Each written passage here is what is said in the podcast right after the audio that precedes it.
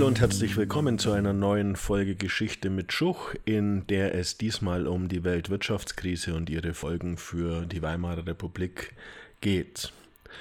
Die Weltwirtschaftskrise wurde ausgelöst durch den schwarzen Donnerstag, schwarzen Freitag an der New Yorker Börse am 24.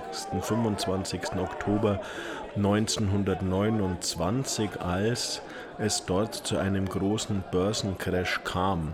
Im Vorfeld war es so gewesen, dass in den USA es wirtschaftlich einige Jahre lang gut bergauf ging und vor allem kleine Sparer anfingen ihr Geld in Aktien zu investieren und bei diesen Aktiengeschäften auch gute Gewinne machten. Mit dem Beginn des Jahres 1929 setzte jedoch ein wirtschaftlicher Abschwung auch ein und es war dann so, dass die unerfahrenen Kleinanleger ihre Gewinne retten wollten und zunehmend Aktien verkauften und diese erreichte eben im Oktober dann einen wahnsinnigen Höhepunkt, als sehr viele Menschen ihre Aktien abgestoßen haben und dadurch die Banken in den USA zahlungsunfähig wurden und es in den Vereinigten Staaten von Amerika zu einer massiven Finanzkrise kam.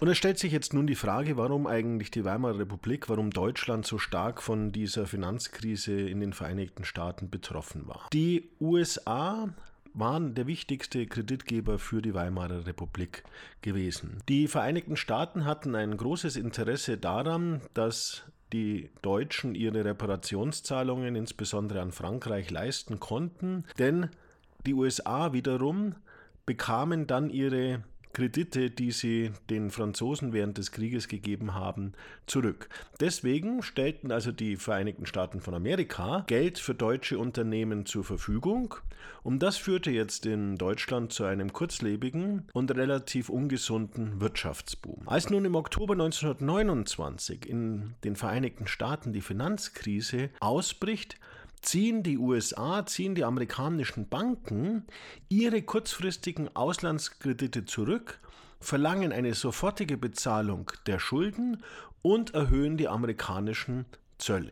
Und davon nun war Deutschland am stärksten betroffen. Es kommt auch hier zu einem Zusammenbruch des Bankwesens und die Firmen fangen an einzusparen, die Produktion wird gedrosselt und es gab natürlich einige Unternehmen, die auch pleite gingen. Das führt nun zu Massenentlassungen und zu einer Massenarbeitslosigkeit, die im Jahr 1931-32 mit 6 Millionen Arbeitslosen ihren Höhepunkt erreichte. Das Problem in Deutschland war nun, dass hier gleichzeitig dann auch eine Verarmung der Bevölkerung begann, denn eine Arbeitslosenversicherung gab es erst seit 1927.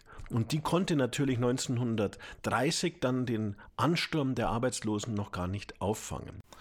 Diese Arbeitslosigkeit hatte extreme Auswirkungen auf die jeweils Betroffenen. Nicht nur, dass sie weniger Einkommen hatten und ihr sozialer Status sank, viele erreichten dadurch ihr Existenzminimum durch den Verlust ihrer Arbeitsstellen. Sie mussten die kommunale Wohlfahrtspflege in Anspruch nehmen und wir wissen von Zeitzeugen, dass dieses Vorsprechen bei den Ämtern häufig sehr entwürdigend empfunden wurde. Viele Menschen hatten auch das Gefühl, einer anonymen Behördenmacht ausgeliefert zu sein. Mit dem Andauern der Arbeitslosigkeit stellte sich bei vielen ein Gefühl der Nutzlosigkeit ein. Sie hatten keinen geregelten Tagesablauf mehr. Ja, es tritt so etwas wie der Verlust des Zeitbewusstseins ein. Man konnte sich keine Freizeitaktivitäten mehr leisten und je mehr man in dieser Arbeitslosigkeit drin war, je länger man drin war, desto initiativloser wurde der Einzelne und Hoffnungslosigkeit machte sich breit.